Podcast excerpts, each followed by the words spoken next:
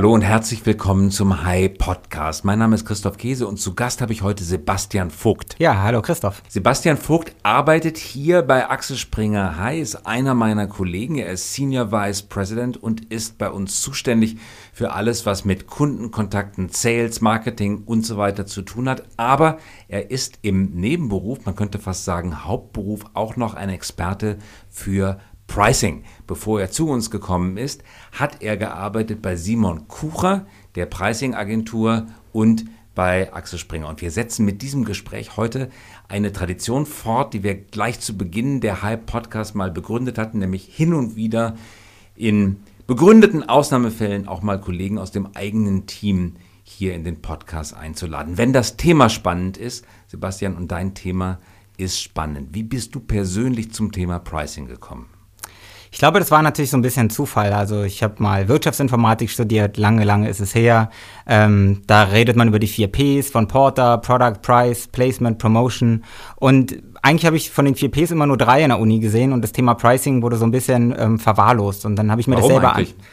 Ähm, ich weiß es nicht, denn es äh, ist ein schönes Thema. Ich mache das jetzt seit, glaube ich, 13 oder 14 Jahren. Ähm, wir, man sagt ja immer, Pricing ist der, der größte Gewinnhebel wenn man den Preis, den Preis. Weil man um, nichts anders zu machen braucht, eigentlich nur den Preis höher setzt. Genau, man braucht keine Leute entlassen, man braucht nichts einsparen, äh, man braucht nicht mehr verkaufen. Äh, oft reicht, äh, gerade bei digitalen Modellen, den Preis einmal auf einer Preisliste anzupassen und ähm, man sieht sofort, wie die Kunden reagieren, ob wir das gleiche verkaufen zu einer höheren Marge, ob der Absatz sich verändert und kann direkt darauf reagieren. Worin liegt dieses stiefmütterliche Behandeln des Themas Preis? Schämen die Leute sich, mehr Geld zu verlangen oder Warum wird es nicht richtig ernst genommen? Ja, ich glaube, äh, es gibt so oft auch keinen in einer Organisation, der das Thema wirklich mag. Deswegen ist es auch oft so ein klassisches Beraterthema, was ich ja selber als Berater gemerkt habe. Bei Simon Kucher. Genau, dazu oft reingeholt wurden, aber jetzt auch in der Zeit danach, selbst bei Axel Springer, habe hab ich ja das Thema Pricing aufgesetzt, habe dann ein Projektteam aufgesetzt und wir haben quasi alle Axel Springer Töchter, naja, durchberaten, weil es eigentlich bis, bei, bis auf Stepstone als größte Unit im, im Springer-Kosmos ähm, kein eigenes Pricing-Team gab. Und ähm, ist halt ein Thema, was man sich in einem Projekt alle naja, ich sag mal, zwei Jahre schon anschauen sollte, sehr strukturiert. Und es geht ja nicht nur darum, wie ich es jetzt gerade beschrieben habe, dass man irgendwie den Preis auf einer Website ändert. Am Ende, am Anfang ist es eine Strategie, eine Wettbewerbsbeobachtung. Äh, wie richte ich meine Produkte aus? Bin ich ein Premium-Anbieter, ein Budget-Anbieter? Will ich Marktanteile gewinnen? Will ich eher monetarisieren? Äh, wie differenziere ich meine Preise, meine Angebote nach gewissen Kundengruppen? Da hängt ja ein ganzer Rattenschwanz dran. Und am Ende ist es immer noch eine Vertriebsorganisation dahinter, die den Preis dann auch umsetzen muss. Da sind dann Dutzende oder Hunderte von Vertriebsmitarbeitern, die auch geschult werden müssen, die die richtigen ähm, Kommunikationsstrategien an die Hand kriegen, damit sie diesen Preis, den sich so ein blöder Berater mal ausgedacht hat, am Ende auch erfolgreich auf die Straße Und genau darüber wollen wir heute reden, Sebastian. Wie preist man eigentlich in der digitalen Welt so, dass man so erfolgreich wie möglich ist? Bevor wir darauf kommen, aber die die Frage, die ich manchmal höre, wenn es um das Thema Preis geht, Preis ist trivial denken manche Preis. Man, man, nimmt halt das, was man nehmen kann, so hoch wie möglich. Und ich merke das schon, wenn der Preis so hoch ist, dann kann ich immer noch nachsteuern, dann geht der Absatz halt nach unten. Vom Gefühl her denkt jeder wie beim Fußballtraining, vom Gefühl her werde ich das schon irgendwie hinkriegen. Preis ist eigentlich trivial, eigentlich der akademischen Arbeit gar nicht so richtig wert, sondern das kriegt man aus dem kleinen C sozusagen diktiert, wie der Preis aussehen sollte. Was ist an diesem Gedanken falsch? Ja, also ich glaube, das ist grundsätzlich richtig und kommt so ein bisschen auch aus einem ähm, Gedanken vieler Verkäufer, die, die oft denken, das Bauchgefühl gibt einfach die beste Preis, das beste Preisgefühl. Ich mache meinen Job jetzt seit vielen Jahren. Äh, ich weiß, ich kann dafür nur 110 Euro nehmen und nicht 120. Äh, dann rennen mir alle Kunden weg. Ähm, das hört man sehr oft, gerade aus dem klassischen Vertrieb. Mittlerweile haben wir digital viel mehr Möglichkeiten, Preise zu optimieren. Also es sind nicht nur Gut-Feeling oder Einzelaussagen oder aggregierte Aussagen von Teams, sondern wir können Preise ja auch sehr gut testen und verproben, äh, sowohl in, bei potenziellen Kunden über klassische Marktforschung, über AB-Tests wirklich im Live-Betrieb, Betrieb, ähm, als auch wirklich über analytische eingesammelte Daten, die wir in Realtime dann ähm, nutzen können und für dynamisches Pricing ausspielen können, um zu sehen, wie die Kunden dann reagieren. Und warum sollte man das tun? Welchen Hebel? Kann man das ausdrücken? In wie viel Prozent Umsatz kann ich mehr machen? Wie viel Prozent Ergebnis kann ich mehr machen, wenn ich mein Pricing intelligent digital umsetzt? Ich glaube, das ist schwer zu pauschalisieren. Also ich habe immer so ein Bauchgefühl, eben habe ich Bauchgefühl schlecht gemacht, jetzt sage ich mein eigenes, aber meine Erfahrung ist, dass man fünf bis zehn Prozent Umsatz durch ein gut überarbeitetes Pricing hinkriegt. Und das kostet ja so gut wie gar nichts. Wenn ich 5 bis 10 Prozent mehr Umsatz hinbekommen möchte durch klassische Werbung, muss ich ungeheuer viel Geld dafür aufwenden. Beim Pricing würde ich das kostenlos bekommen. Das ist also ein Heilsversprechen, das du hier abgibst. Nicht Versprechen, aber doch eine Heilseinschätzung. Wie kommt das, dass man mit Pricing alleine einen so großen Hebel eine so große Hebelwirkung ausüben kann auf den Umsatz. Ja. Um dich da vielleicht zu ergänzen, ich finde, Umsatz ist da ja vielleicht gar nicht die wichtigste, äh, der wichtigste KPI, sondern tatsächlich ist es ja äh, das, was unten übrig bleibt, also der Gewinn. Denn wenn ich meinen Umsatz um 5 bis 10 Prozent steigere, es kommt ja immer auf meine Marge an, aber nehmen wir mal an, ich habe 20 Prozent Marge, dann ist das ja gleich direkt das Fünffache in, in Prozentpunkten äh, in, im Sinne der, der EBITDA-Marge. Das heißt, es ist einfach ein unglaublicher Hebel. Wenn ich das Ganze in Marketing ausgebe, um 5 bis 10 Prozent mehr Umsatz zu holen, dann ist mein Bottomline-Effekt vermutlich immer noch negativ, während es im Pricing sehr, sehr schnell auch positiv ist. Und das ist das Schöne. Und das hat mir auch immer Spaß gemacht an, an diesem Thema, dass es sehr vielfältig ist. Es ist ein, ein toller, toller Mix aus Strategie, Analyse und Psychologie. Verstehen den Kunden sowohl analytisch, was ist seine Zahlungsbereitschaft, ganz, ganz kalt gerechnet, aber auch genauso, was ist die Verkaufschance, wie oder wie zeige ich das Pricing am besten? Wie integriere ich es in die Produkte und in die Storyline eines Verkäufers, sodass am Ende der Kunde auch bereit ist, einen gewissen Preis für meine Leistung zu zahlen? Nach deiner Beobachtung, Sebastian, welche Firmen haben denn starke Pricing Power? Ja, also ich bin zum Beispiel immer wieder beeindruckt äh, von, von Apple. Ähm, ich meine, Apple schlägt seit ähm, Jahren ein Premium auf ihre Handys auf. Ich weiß es nicht, ob es technologisch wirklich besser ist, aber sie sind vom Design, von der Convenience und äh, von allen Applikationen immer führend. Und mittlerweile, ich habe mich lange gesträubt, äh, mal in den Apple-Kosmos reinzukommen, weil ich auch so ein, so ein alter PC-Mensch äh, äh, und User bin. Aber irgendwann hat es mich gefangen und die Convenience ist einfach so groß und ich werde durch all die Applikationen, die irgendwann in diesem Apple-Kosmos drin drin sind, ja auch dazu verführt, zu sehr hohen Preisen äh, oberhalb des Wettbewerbs auch auf einen Apple-Rechner äh, und auf andere Apple-Produkte umzusteigen. Ja, da hast du aber gerade die Begründung für den Preis gleich mitgeliefert, nämlich eine, eine enorm starke Produktleistung. Aber die Produktleistung alleine rechtfertigt ja noch nicht, warum ein äh, Handy plötzlich 14, 15, 1600, 1700 Euro kosten soll. Wie finden die bei Apple den richtigen Preispunkt heraus? Beim äh, neuen äh, iPhone X haben sie es ja offenbar übertrieben. Da sind die Absätze nicht ganz so stark, wie sie sich das erhofft hatten. Vielleicht haben sie da dann tatsächlich die Schraube zu weit gedreht. Bei Handwerkern sagt man ja gerne, nach fest kommt locker, dann bricht die Schraube. Wie, wie, wie macht Apple das? Hast du darüber Erkenntnisse? Ich weiß es jetzt nicht konkret über Apple, aber ähm, wenn ich jetzt mal den Produktlebenszyklus des iPhones durchgucke, was passiert da? Am Anfang ähm, penetriert man einen Markt, man, es gibt noch keine Referenzpreise dafür. Gut, als das iPhone rauskam, da gab es natürlich schon Handys, aber noch nicht in diesem Smartphone-Format, äh, wie vor allen Dingen ab dem, ich glaube, Apple, äh, sorry, iPhone 3, als dann auch der App Store und iTunes dazu kamen, ähm, als es wirklich eher eine Plattform dann auch wurde, auf die andere ähm, ja, Unternehmer und Entwickler ihre eigenen Software-Dienstleistungen aufstellen aufspielen konnten, was natürlich einen sehr starken Push gegeben hat. Ich glaube, dass das Pricing sehr iterativ ist. Also Cost Plus macht keinen Sinn, weil ich glaube, das, was Foxconn für die Zusammenstellung der Bauteile kriegt, ist, ist minimal. Ähm, F&E, die letzten Jahre kann man wahrscheinlich schlecht draufrechnen.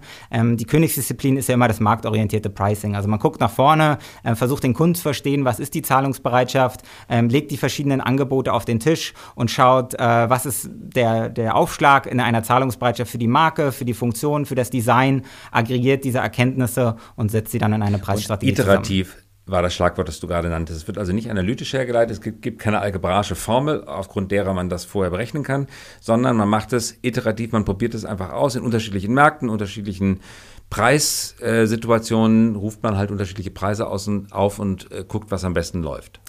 Also das ist im Ergebnis so. Beim iPhone ist es ja genauso, dass es in den USA was anderes kostet als hier, als möglicherweise in anderen Ländern.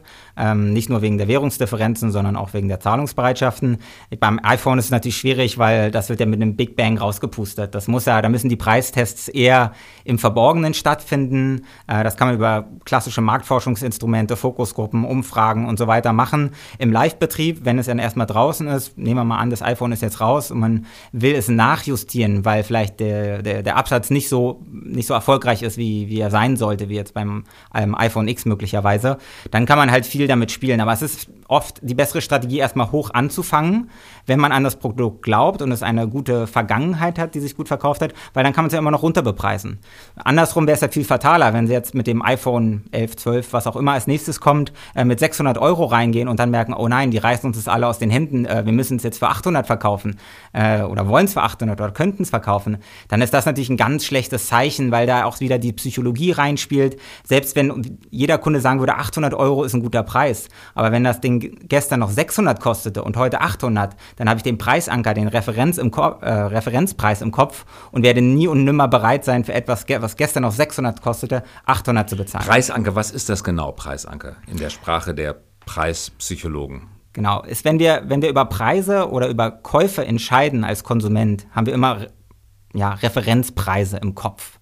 Ähm, beispielsweise, wenn ich jetzt in Aldi gehe, dann weiß ich ungefähr, was so ein, so ein Paket Butter kostet. Wenn es da jetzt 10 Euro kostet, dann weiß ich, nee, kaufe ich nicht. Selbst wenn da nur 10 Euro Pakete drin sind, dann habe ich meinen Referenzpreis von vielleicht 1,99 irgendwo im Kopf und werde diesen Preis als nicht fair wahrnehmen. Und genauso ist es, wenn ich einen äh, Preis gesehen habe und dann einen höheren Preis sehe, dann habe ich halt immer den Ankerpreis vorher im Kopf. Und dieser Anker ist einer der, der stärksten preispsychologischen Effekte. Den kriegt man nicht mehr weg. Und der kann auch völlig irrelevant sein teilweise. Es gibt Studien, ähm, ähm, wo Leute, also in einer, einer Uni-Studie, nach ihren letzten zwei Ziffern der Sozialversicherung äh, gefragt wurden. Und vielleicht ist es bei dir 48 und bei mir 93. Aber sobald ich diese Zahl 93 sage, habe ich eine automatisch höhere Zahl und einen höheren Anker im Kopf für jedwedige preisrelevante Frage, die als nächstes kommt. Wenn du mich also nach meiner Sozialversicherungsnummer fragst und anschließend mir die Frage stellst, was bist du bereit für eine Flasche Cola zu bezahlen, dann ist, sage ich tendenziell einen höheren Betrag als dir, der vielleicht eine 48 äh, vorher gesagt hat. Das ist ein Preisanker. Funktioniert super. Und den kann man willkürlich beeinflussen, indem man selber einen Preisanker setzt. Genau, deswegen ist es beispielsweise in Verhandlungen, das lernt jeder, der irgendwie äh, mal Verhandlungen führt, soll man immer als erstes den Preisanker setzen. Und ähm, ich merke es ja selber, wir sind ja alle alles Menschen und äh, wir machen alle Fehler bei Verhandlungen, bei Einkäufen. Mir ist es auch passiert, dass äh, ein, einen speziellen Case habe ich im Kopf, wo ich voll auf den Leim gegangen bin. Das war vor ein paar Jahren, äh, da ging mein Koffer kaputt. Äh, war ein Hartschalenkoffer am Flug, hatte so eine riesen Delle. Ähm, bin ich also am nächsten Tag, ich glaube, es war sogar in Karstadt äh, gegangen, ähm, habe den Verkäufer gefragt ähm, ich, oder gesagt, ich brauche einen neuen Koffer. Und die erste Frage, die er mir gestellt hat, was eigentlich nicht optimal war, war, ähm, wie viel wollen Sie denn zahlen? Und ich erinnerte mich irgendwie an den alten Koffer, an den Preis, habe gesagt 200 Euro. Ähm, und was hat er gemacht? Hat er mir einen Koffer für 200 Euro gezeigt? Nee. Als erstes sind wir durch den ganzen Laden gegangen, äh, bis zu dem teuersten Exemplar, was dort stand. 500 Euro, Supermarke, 20 Jahre Garantie, weiß ich nicht, Krokodilleder, kostete, glaube ich, 599 Euro. Ähm, was ist passiert? In, in meinem Kopf hat es gerattert und ich habe überlegt, oh, okay, mein, mein Preisanker äh, ist vielleicht zu niedrig. Vielleicht kriege ich für 200 Euro keinen guten Koffer. Vielleicht muss ich den überdenken. Deswegen hat er meinen Preisanker quasi readjustiert. 500 Euro oder 599 habe ich immer noch gesagt, ist mir viel zu viel, möchte ich nicht zahlen. Was hat er als nächstes gemacht? Er hat sich irgendwo rangetastet an die Mitte. Er hat mir einen Koffer gezeigt, der war dann, glaube ich, ich erinnere mich, glaube ich, noch, das war jetzt ein Remover, den habe ich auch noch heute. Der lag dann irgendwie so im oberen 280er Bereich oder sowas. Äh, das war dann für mich okay. Aber wenn er mir den als erstes gezeigt hätte, äh, dann wäre mir vielleicht wahrscheinlich immer noch zu hoch gewesen, weil mein Preisanker noch bei 200 war. Und diese Preisanker kann man halt mit den richtigen Verkaufstechniken ähm, ja, versetzen. Und das ist halt auch Teil des Thema Pricing. Deswegen ist es nicht nur Analytik, sondern halt auch Psychologie. Nun ist es oft so, Sebastian, wenn man auf Webseiten geht, wenn man digitale Angebote anschaut, bekommt man nicht einen Preis angeboten, man bekommt drei Preise angeboten, die sich alle voneinander etwas unterscheiden. Unterschiedliche Leistungsmerkmale sind, äh, werden gezeigt. Wenn man draufklickt, bekommt man oft eine Tabelle zu sehen, wo drei Spalten zu sehen sind. Da sind unterschiedlich viele Haken gesetzt und man entscheidet sich dann, also ich entscheide mich meistens für die Mitte. Äh, wahrscheinlich ist auch genau das beabsichtigt. Man bildet sich ein, dass die Mitte genau auf der Mitte liegt zwischen links und rechts, zwischen oben und unten, tut sie aber gar nicht. Wie, warum, erste Frage, warum werden solche Dreiermodelle ständig benutzt? Offenbar haben sie ja was für sich. Und zweitens, wie baut man ein erfolgreiches Dreiermodell auf? Ja, das äh, hast du schon sehr richtig beschrieben. Vielleicht äh, solltest du auch mal Pricing-Berater werden. Äh, ich sehe da Talent bei dir. Aber ähm, tatsächlich ist es so, ich, bei mir wäre es genauso. Also ähm, das, das, äh, wir haben als Mensch Tendenzen zur Mitte weil wir risikoavers sind. Also ich habe es erlebt, äh, wenn ich in den Baumarkt gehe und da sind jetzt irgendwie drei Rohrzangen und ich bin überhaupt kein Handwerker, dann will ich nicht die Billig-Rohrzange für 5 Euro kaufen, weil ich denke, boah, die geht bestimmt beim ersten Mal kaputt. Ich will aber auch nicht die mit dem goldenen Griff für 50 Euro kaufen und greife dann irgendwie eine, die in der Mitte ist bei 20 Euro und denke dann, ja, okay, das passt schon irgendwie.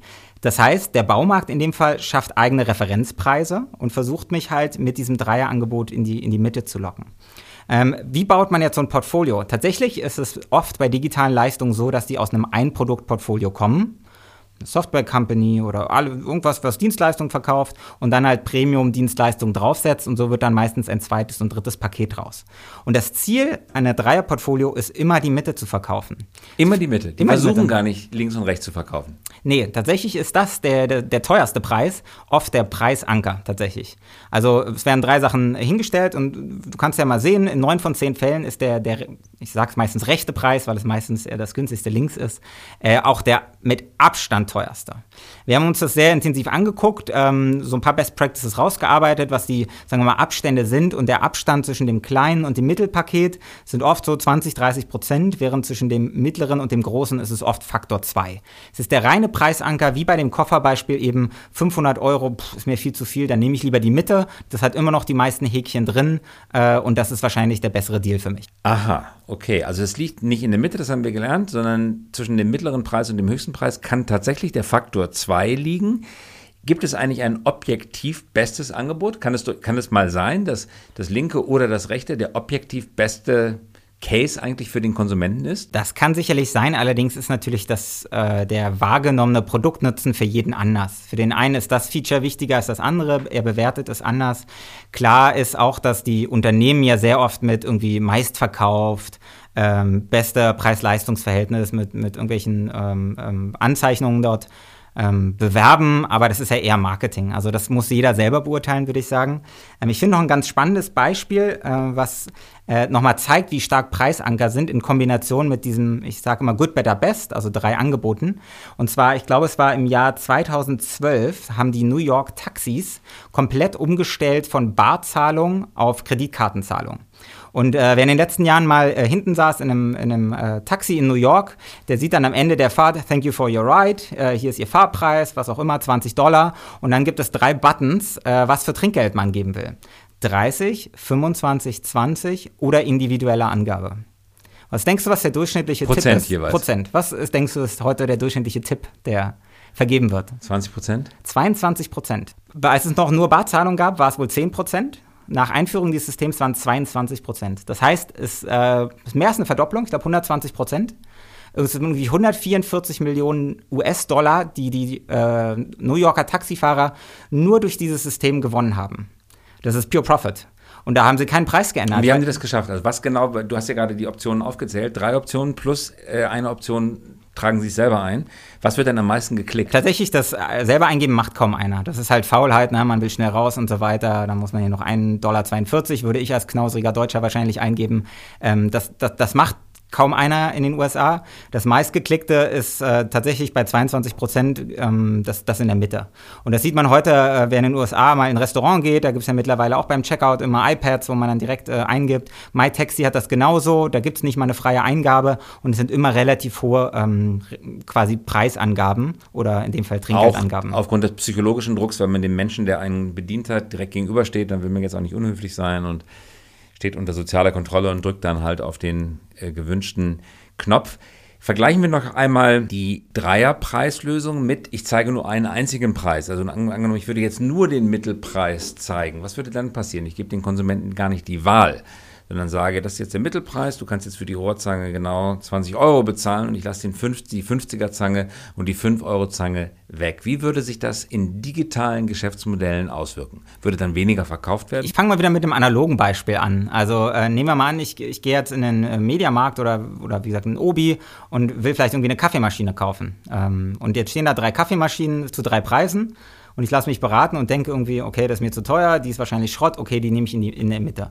Das heißt, ich schaffe mir meine eigenen Referenzpreise und ich bewerte ja immer bei Kaufentscheidungen meine Kaufentscheidung gegen jede andere mögliche und versuche dann das Beste für mich rauszufinden. Wenn da jetzt nur eine einzige steht, das erste, was ich mache, wäre mein Handy zücken, im Internet gucken, nicht nur, ob es die Maschine günstiger gibt, sondern was es sonst noch für Alternativen gibt, um meine eigene Kaufentscheidung, meine Unsicherheit in dem Fall abzubauen. Das heißt, mit drei Optionen gebe ich dem Kunden gleichzeitig Referenzpreise und lasse ihn zwischen drei Optionen entscheiden, was für ihn am besten ist. Und er fühlt sich besser. Er fühlt sich besser, denn er entscheidet, äh, wenn es jetzt drei Optionen gibt und die anderen beiden sind Schrott, dann denkt er, na, die dritte Option kann er Aber nicht warum so nicht direkt sein. fünf Optionen oder zehn? Da fühlt er sich vielleicht noch besser. Weil er irgendwann über, überladen Maximum? wird. Ja, er wird irgendwann überladen. Also drei ist so was, ist natürlich auch von Branche zu Branche äh, unterschiedlich. Drei ist etwas, was sich sehr gut äh, durchgesetzt hat. Aber dieses Überladen gibt es nicht nur in der Anzahl der Pakete, sondern auch in den Features. Du hast vorhin irgendwie mal Software genannt. Es gibt ja oft irgendwie digitale Dienstleister und dann gibt es drei Optionen, dann sind da 17 Häkchen und so weiter. Und das bringt auch überhaupt nichts, da mehr und mehr Features reinzupacken, weil dann nämlich die Kaufentscheidung wieder ähm, ja, entschleunigt wird und am Ende er sich nicht entscheiden kann, weil es zu kompliziert ist. Deswegen einfache Pakete, wenig Häkchen in dem Fall und eine klare Steuerung auf das Produkt, was man verkaufen will. Nun beschäftigst du, dich, Sebastian, sehr viel auch mit Plattformen und Plattformen müssen auch bepreist werden. Das hast du bei Springer viel getan, aber wir sehen das natürlich am offenen Markt auch. Die, jede Plattform hat ein Pricing-Thema. Was muss man beim Bepreisen von Plattformleistungen beachten? Bleiben wir erstmal bei B2C und schauen dann auf B2B. Die grundsätzliche Frage ähm, ist erstmal, es gibt mehrere Fragen. Eine Frage ist, welche, wer soll einen eigentlich zahlen? Dann wäre die Frage, was soll er zahlen? Wie, skal- wie nutze ich Pricing für meine Skalierung? Und äh, wie schaffe ich eine langfristige Monetarisierungsstrategie? Und die Frage, wer soll zahlen, äh, würde ich aus dem Bauch heraus, aus der Erfahrung immer beantworten mit der mit der höheren Zahlungsbereitschaft. Ähm, das sieht man, nehmen wir mal ein paar Plattformen, nehmen wir mal äh, Immobilienplattformen wie Immobilien Scout oder Immowelt oder Immonet. Da zahlt halt der Makler dafür, dass er eine Immobilie einstellt. Weil der verdient danach her, wenn er diese Immobilie verkauft, zwischen drei und sechs Prozent Provisionen. Bei heutigen Immobilienpreisen ist das ganz gut. Der hat seinen äh, Lebensunterhalt, verdient er damit. Während für den Käufer ähm, ist die Zahlungsbereitschaft am Anfang, eine Immobilie zu finden, dann noch nicht so groß, dass er da in Vorleistung gehen würde. Klar gibt es vielleicht eher klassisch auch ähm, Wohnungsgesuche. Ich habe auch mal ein Wohnungsgesuch in der Zeitung damals äh, aufgesetzt, aber das war, glaube ich, äh, noch in den Anfang der 2000er Jahre. Ähm, es ist schon bei so zweiseitigen Märkten immer dort, wo, wo die Zahlungsbereitschaft hängt. Und tatsächlich geht das über alle, sagen wir mal, Plattformtypen hinaus. Also selbst im Dating äh, habe ich mir das sehr intensiv angeguckt im Rahmen meiner äh, Doktorarbeit, auch über Monetarisierung von zweiseitigen Märkten. Und da ist es auch so, dass äh, natürlich auf, auf Dating-Plattformen äh, 90 Prozent der Umsätze durch Männer gemacht werden. Deswegen müssen die Angebote auch so ausgerichtet werden, dass die Männer am Ende irgendwie die Abos oder die Credits oder was es auch immer sind, kaufen und nicht die Frau, die ganz stereotypisch jetzt mal, sorry für die Vereinfachung, äh, eher darauf wartet, dass sie angesprochen wird und ehrlicherweise auch sehr viele Kontaktanfragen meistens kriegt auf solchen Plattformen. Und das gilt für B2C und für B2B. Man preist immer, bepreist immer denjenigen, der wahrscheinlich das meiste Geld ausgibt. Und dem anderen macht man es kostenlos. Man könnte ja auch Mischpreise nehmen. 50 Prozent der Umsätze zahlt die eine Seite, 50 Prozent der Umsätze die andere. Aber Plattformen machen es ja genau andersrum. Die machen es für eine Seite meistens komplett kostenfrei und die andere Seite soll löhnen. Ja, weil äh, so ist es genau. So ist es in, sagen wir mal, 90 Prozent der Fälle. Es gibt so ein paar Ausnahmen. Airbnb hat so ein historisches Konstrukt, wo eher der ähm, Hotelgast oder der, der Reisegast zahlt und ähm, nur so ein bisschen der, der Vermieter. Aber grundsätzlich ist das eher, dass der Anbieter äh, das zahlt, also der, dessen Geschäftsmodell am Ende auch dranhängt und der daran verdient, wenn eine Transaktion ähm, stattfindet. Das ist oft auch damit geschuldet, weil die Nachfrager durch teure Marketingmaßnahmen erst auf die Plattform gebracht werden müssen. Das heißt, man investiert äh, sehr viel in Nachfrage, versucht also Konsumenten, in dem Fall im B2C, auf die Plattform zu kriegen. Dann kommen die Händler, die Anbieter von alleine und die sind auch bereit dafür, für diese Nachfrage zu zahlen. Und deswegen werden sie dann auch ne, ja, meistens monetarisiert. Nun wird viel darüber gesprochen, dass man mit modernen Datenmethoden auch individuelle Preise abhängig von den jeweiligen Konsumsituationen treffen kann. Also am Sonntagabend wird angeblich mehr Geld ausgegeben als am Montagnachmittag, bei schönem Wetter mehr als bei Regen, an, in Sommermonaten vielleicht ein bisschen weniger als in Herbstmonaten, weil man andere Sachen zu tun hat. Wie weit hat dieses dynamische Pricing Einzug gehalten? Gibt es den individuellen Preis, der sich nach den komplett individuellen Lebenssituationen richtet? Also den, den gibt es, allerdings, ähm, ich bin jetzt kein Jurist, allerdings gibt es da ja auch Einschränkungen, dass Preisdiskriminierung meist nicht erlaubt ist. Das heißt, es muss immer harte Regeln geben, warum ein Preis differenziert wird. Ähm, es gibt ja auch Märkte, wo dominante Player sind, die sind natürlich noch reglementierter, da ähm, darf noch weniger diskriminiert werden. Aber es gibt ja oft Regeln, warum Preise differenziert werden können. Ich meine, im B2B ist das ganz normal. Ähm, selbst im B2C, wenn wir beide zum Autohändler gehen, ähm, dann verhandelt der eine besser als der andere und kriegt einen anderen Preis. Ähm, aber digital ähm, hat man ja mittlerweile sehr, sehr viele Daten, auf die man auch Preisdifferenzierungsstrategien machen kann. Ähm, Händler verkaufen ihre Waren heute über ihre eigene Website, über Amazon, über Idealo, über was auch immer. Und je nachdem, was sie für Kundengruppen dort erwarten, differenzieren sie ja auch ihre Preise. Ähm, das kann man natürlich auch runterbrechen mittlerweile auf äh, den, den Einzelkunden. Im B2B wird das ja auch sehr stark gemacht. Also da werden ja auch Faktoren genutzt wie ähm, Kundentreue, äh, Volumen, äh, das Wetter, die, die Uhrzeit, äh, wie viel ich noch auf Lager habe, was vielleicht mein Backlog an Kunden ist, ob es ein äh, treuer Kunde ist, wie sein Share of Wallet bei mir ist. Also ich kann ja sehr, sehr viel nutzen, was ich dann für mein Pricing für individuelle Angebote auch nutze. Gibt es eigentlich richtige Pricing-Flops, wo man hinterher weiß, das geht in die Lehrbücher ein, weil das war ein Granatenschuss in den Ofen? Da fallen mir einige ein. Also äh, eins, ähm, ich erinnere mich sehr gut, dass zum Beispiel Coca-Cola mal mit äh, dynamischem Pricing an äh, Flughäfen und Bahnhöfen nach dem Wetter äh, differenziert hat. Das heißt, wenn draußen 30 Grad sind, ähm, hatten wir ja in Berlin ja auch diesen Sommer das eine oder andere Mal, dann ist die Cola halt teurer als im, als im, im Winter oder wenn nur noch zwei oder drei Flaschen äh, drin sind. Ähm, das ist an sich, muss ich sagen, von der Technik jetzt nicht falsch, weil meine Zahlungsbereitschaft für eine Cola sicherlich höher ist, wenn es draußen sehr heiß ist, als wenn es kalt ist. Aber es ist halt auch immer die Frage, ob es vom Kunden als fair wahrgenommen wird. Es war für die dann damals ein PR-Desaster, haben es relativ schnell wieder, wieder äh, eingestampft. Was ähnliches Beispiel ist ja bei der Deutschen Bahn, das ist jetzt auch schon wahrscheinlich zehn Jahre her passiert, ähm, als sie diesen Bedienzuschlag an, einführen wollten an den Bahnhöfen. Ich glaube, es waren 2,50 Euro pro Fahrt, pro Strecke ähm, und das halt als sehr unfair wahrgenommen wurden, dass vielleicht die nicht digitalen äh, Menschen, die dann in, den, in, den Service, in die Servicestation reingegangen sind, zusätzlich irgendwie für einen Roundtrip 5 Euro zahlen mussten, während halt die äh, Leute, die den Automaten oder das Internet genutzt haben, äh, weniger zahlen. Und ich finde, da ist es immer noch, das Ding kostete der Bahn 300 Millionen Euro pro Jahr. Es wurde ja eingestampft. Ich glaube, Tiefensee ist kurz danach zurückgetreten. Merkel hatte viel Druck drauf gemacht. Also es ist ja ein absolutes PR-Desaster der, der Deutschen Bahn. Und das hätte man sicherlich anders lösen können können, indem man wieder den Preisanker nutzt. Ist jetzt vielleicht vereinfacht gesprochen, aber einfach die Preise ein bisschen höher setzen. Die Deutsche Bahn erhöht jedes Jahr im Dezember die Preise, wenn der neue Fahrplan rauskommt. Und ob das 3,7 oder 3,9 Prozent sind, interessiert im Prinzip niemand die Bohne. Und dann hätte man lieber einen Digitalrabatt irgendwie bei der Online-Buchung einführen können und hätte eine viel positivere Kommunikation ähm, machen können.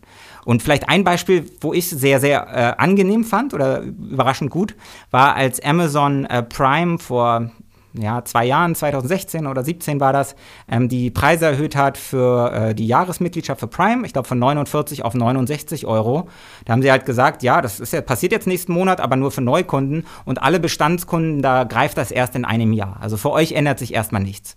Und das fand ich in der Kommunikation irgendwie toll. Ich fühlte mich wertgeschätzt als Bestandskunde. Und ein Jahr später, da ist mein ganzer, da sehe ich das vielleicht irgendwann mal zufällig auf dem Kontoauszug, aber dann kündige ich auch nicht mehr, weil jetzt bin ich ja schon mindestens ein weiteres Jahr wieder bei Prime.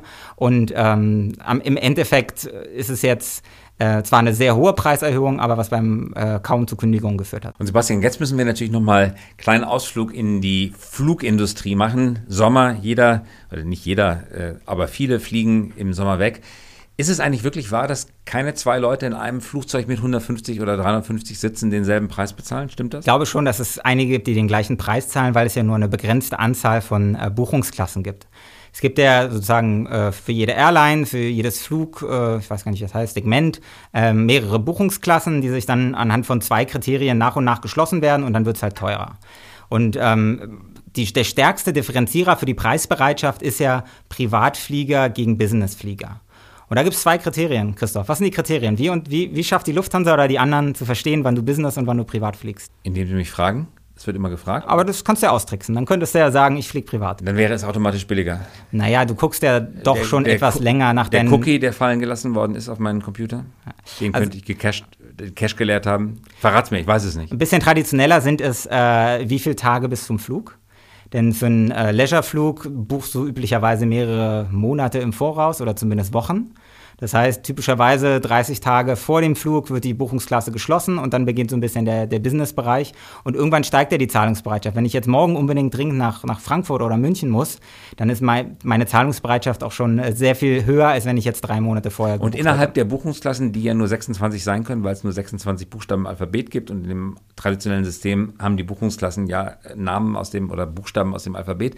Es gibt also nur 26 unterschiedlich mögliche Preise in einem Flugzeug. Das kann ich jetzt äh, nicht äh, beantworten. Vielleicht nutzen Sie mittlerweile auch andere Codes äh, als die 26 Buchstaben. Ähm, ich kann mir vorstellen, dass es nicht viel mehr als das ist. Und vielleicht nochmal als, als zweiten Punkt, um das äh, abzuschließen. Also es ist nicht nur Zeit bis zum Abflug, sondern das zweite ist tatsächlich auch, äh, wie viele Tage zwischen Hin- und Rückflug liegen. Das heißt, wenn du jetzt äh, selbst wenn du heute buchst, aber in drei Wochen zurückfliegst, dann ist es tendenziell eher ein Leisure-Trip als äh, ein Business-Trip. Wenn du aber heute Morgen hinfliegst nach Frankfurt und heute Abend zurück, dann ist es sehr, sehr wahrscheinlich ein Business-Trip und dann ist es auch fast egal, ob du sehr früh buchst, dann identifizieren die dich früh als Business-Flieger ähm, und dann kriegst du direkt den hohen Preis. Wie buche ich privat den billigsten Flug? Naja, früh gucken, ähm, sicherlich auch Portale vergleichen äh, Cookies gern mal löschen. Ich, ich bin mir aber einem Punkt höre ich immer unterschiedliche Sachen, äh, nämlich auch, ob die Preise differenziert werden nach äh, dem Gerät, was du nutzt. Also entweder nach dem Browsertypen oder nach Desktop gegen Mobile oder nach Apple gegen, gegen Android OS. Also da haben mir schon Leute von der Lufthansa erzählt, dass sie das nicht machen. Aber ich habe auch schon Sachen gesehen, wo das angeblich passiert ist. Deswegen ähm, ja, ab und zu mal sicherheitshalber den, den Cache löschen. Und zum Glück, Glück fliegt nicht jeder in den Urlaub. Äh, Greta Thunberg lässt grüßen. Deswegen die Frage, wenn ich mit dem Auto fahre, wie kann ich am günstigsten, günstigsten tanken? Aber ich glaube, die fährt lieber Zug, ne? Aber, die fährt lieber Zug, okay. okay. Aber es das, das habe ich das falsch gesagt. Greta Thunberg fährt natürlich nicht mit dem Auto in Urlaub. Sie hat, glaube ich, noch gar keinen Führerschein, weil sie dafür noch gar nicht alt genug ist. Aber ganz unabhängig ja. davon. Wie kann ich am billigsten tanken? Also auch dort ist es ja so, dass die Tankstellen verändern ja ihre Preise mittlerweile, ich weiß, ich muss die Zahl jetzt erfinden, aber irgendwie 60 Mal am Tag, jede, jede Tankstelle gefühlt. Ähm, Montagmorgen ist es am teuersten. Montagmorgen sind wir alle im Stress. Das wird natürlich monetarisiert. Montagmorgen äh, fahren viele äh, Trucks vor, die haben Tankkarten. Da ist die Zahlungsbereitschaft äh, auch äh, etwas höher, als wenn ich äh, selber zahlen muss, weil ja natürlich die Firma zahlt und nicht ich privat. Ich bin im Stress, die äh, Preise sind am höchsten. Sie gehen im Laufe des Tages runter. Irgendwann, ich glaube so gegen 21 Uhr oder so, erreichen sie ihr Minimum und gehen dann wieder über Nacht hoch, weil nämlich das Angebot an Tankstellen sinkt. Weil ja nicht alle nachts geöffnet haben, das heißt, das Angebot sinkt und die, die offen sind, können ihre Preise erhöhen, weil sie dann sozusagen weniger Wettbewerb haben und morgens um fünf ist, glaube ich, wieder der Peak. Und das geht so die ganze Woche, dass immer Montagmorgen, Dienstagmorgen, Mittwochmorgen das am höchsten ist. Sonntagmorgen ist es dann ein bisschen niedriger als äh, am Montagmorgen und am Sonntagabend ist, glaube ich, der Tiefpunkt an Preisen an deutschen Tankstellen. Aha, also ich muss gegen meinen Stress tanken. Äh, genauso wie ich nicht hungrig einkaufen soll oder hungrig in der Restaurantkarte Gerichte bestellen. Das war Sebastian Vogt, auch von Axel Springer. Hi Sebastian, wenn noch jemand Fragen hat, wie kann er dich erreichen oder sie dich erreichen? Ja, sehr gerne. Ähm, schreibt uns, äh, schreibt mir eine E-Mail sebastian.vogt.hi.co. Ähm, Und Vogt mit V-O-I-G-T hi.co, nicht com. Richtig. Das war, wie gesagt, Sebastian Vogt von Hi auch und mein Name ist Christoph Käse. Schön, dass du da warst. Ja, hat mir Spaß gemacht. Vielen Dank. Und das war der Hi Podcast und wir hören uns wieder in der kommenden Woche.